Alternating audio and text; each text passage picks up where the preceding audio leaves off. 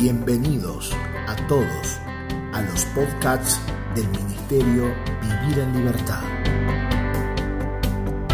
Esperamos que esta palabra pueda ser de alimento y edificación para tu vida. Saludos a toda la familia de la fe, es un placer y bienvenidos al segundo día de nuestro altar familiar. Estamos aprendiendo acerca de la bendición de Dios.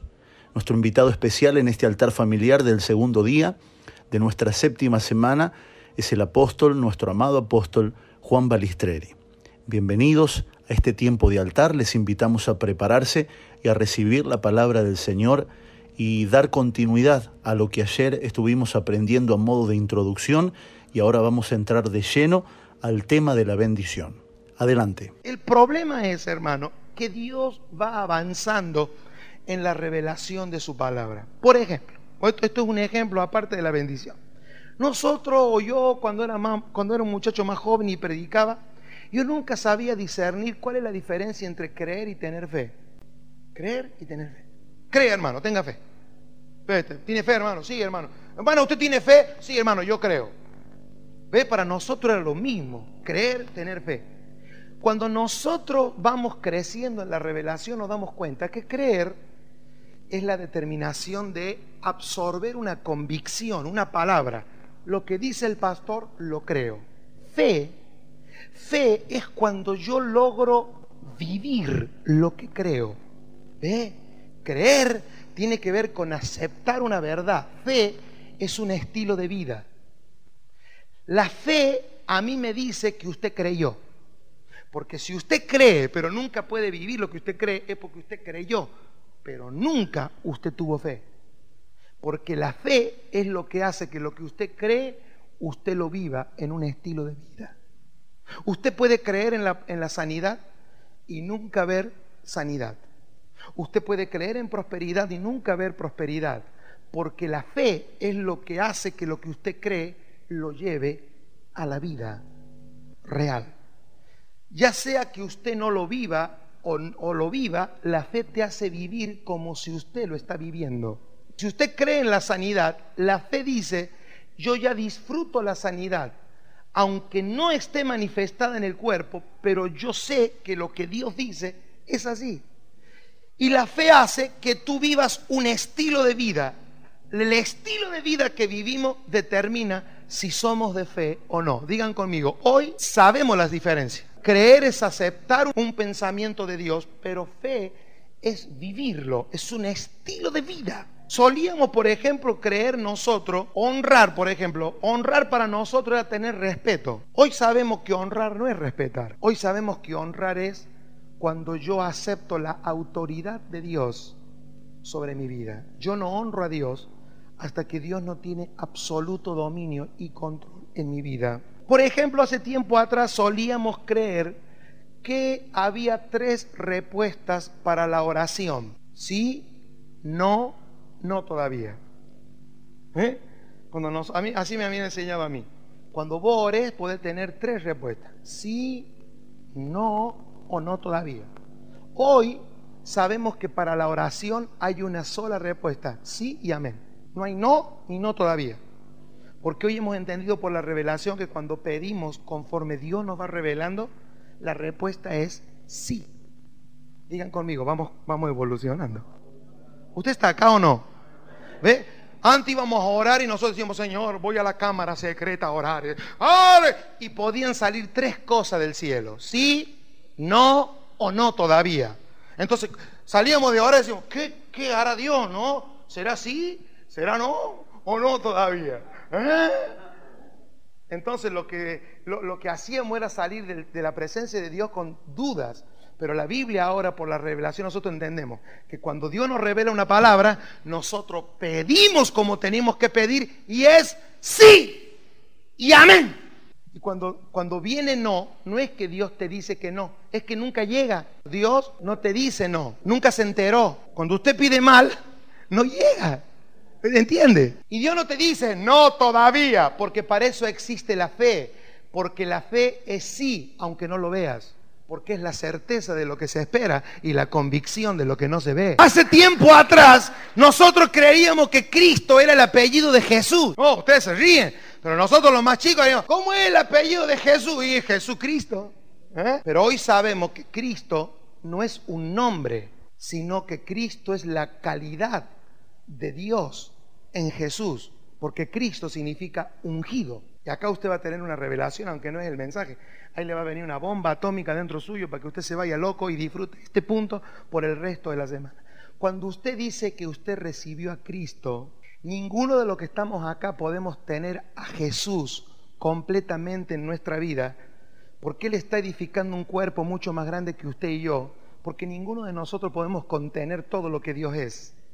Cuando usted dice yo recibí a Cristo, por eso mi, hijo me preguntó un día cuando se fue de la escuelita dominical acá, me dice, papá, dice, vos decís que Cristo está en nuestro corazón y en la escuela, no, dice, vos dijiste que Cristo está a la diestra del Padre y en la escuelita me dijeron que está en mi corazón. Entonces, ¿a dónde está, verdad? Porque cuando usted dice yo tengo a Cristo en mi corazón, lo que usted está diciendo es la misma unción que Cristo tenía nos fue dada a nosotros, porque usted es hijo igual que Cristo delante del Padre, usted es hijo igual que Jesús, porque Jesús fue unigénito hasta que Él fue a la cruz, pero después que Él fue a la cruz, Él dejó de ser unigénito para ser primogénito entre muchos hermanos.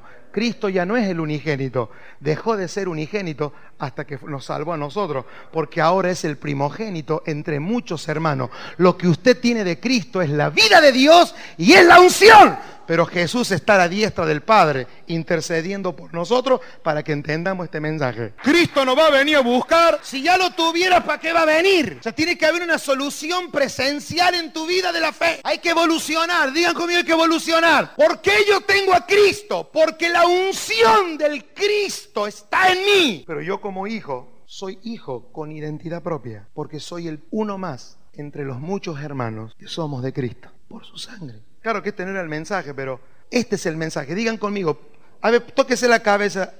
Decirle cabeza, cabeza, cabecita. Ten paciencia, total, después te podés olvidar de todo lo que está diciendo el pastor Juan. Hermanos, ¿sabe cuál es el problema? Que los conceptos tradicionales son los que han destruido. Por eso cuando nosotros hablamos de la bendición, la bendición, tenemos conceptos horrorosos de lo que es la bendición.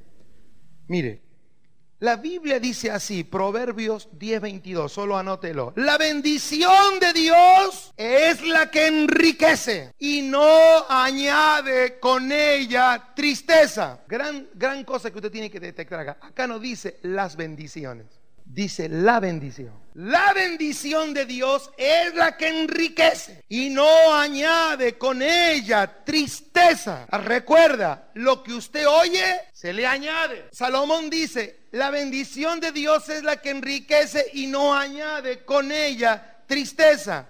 Cuando usted quiere ver prosperar su vida en cualquier área de, de, lo que usted quiera, ¿cuántos de ustedes quieren prosperar en su vida, en lo ministerial. En, queremos ver en nuestra iglesia la prosperidad de Dios en el espíritu, en el cuerpo, en la finanza. ¿Cuántos quieren ver prosperidad de Dios? Usted tiene que entender este principio y derribar todos los otros si el Espíritu Santo le da testimonio. El gran problema, hermano, es que nosotros creemos que bendición es algo parecido. Y como yo tengo que ir como un abogado, yo tengo que leer como nunca antes los bosquejos. Yo generalmente traigo los bosquejos, pero nunca los leo. Muchos, muchos de nosotros se nos ha enseñado que bendición tiene que ver con placer, con situación financiera. Por ejemplo, ¿cuántos de ustedes han dicho el Señor me ha bendecido con una casa? ¿Cuántos de ustedes han dicho el Señor me ha dado una bendición y han mostrado algo así. Bueno, me bendigo con una bicicleta, me bendigo con un, viaje, ¿sí o no? A nosotros se nos enseñó a llamar bendición a los efectos de la bendición, pero no a la naturaleza de la bendición. Cuando usted dice Dios me bendijo con una casa, usted está hablando mal, porque una casa no es la bendición de Dios. La casa es el efecto físico y tangible de una casa, pero no es la bendición. Digan conmigo, es como el viento. Usted puede ver hojas caídas en el piso y dice, ¡uh, viento! Puede ver techos que se han volado y dice, ¡uh, el viento. Pero lo que usted está viendo no es la naturaleza del viento. Usted está viendo el efecto visible del viento, pero no es la naturaleza del viento. Por eso yo le dije que usted hoy o va a salir creyente o hoy se convierte en mormón o en católico, pero usted tiene que definirse en algo en su vida, porque este ha sido el concepto que nos ha tenido atados, pero yo, mire hermano, yo veo la gloria. A nosotros siempre se nos ha enseñado demasiado a orar por el efecto. Señor, dame un trabajo, bendíceme con un trabajo, porque nosotros le pedimos a Dios los efectos sin entender la naturaleza de la bendición, porque ninguna cosa, ninguna cosa que usted pueda tocar es bendición, porque la bendición es algo que es espiritual. Usted no puede ni tocar ni ver con sus ojos la bendición. Usted lo único que puede tocar y ver con los ojos son los efectos de la bendición, pero no la bendición.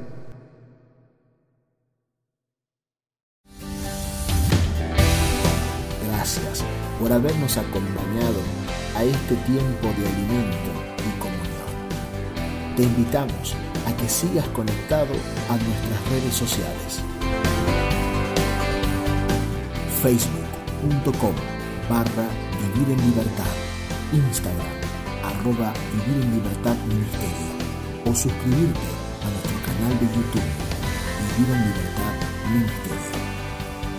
Recordá enviarnos un mensaje para recibir los audios y materiales escritos al número de WhatsApp 2325 47 0015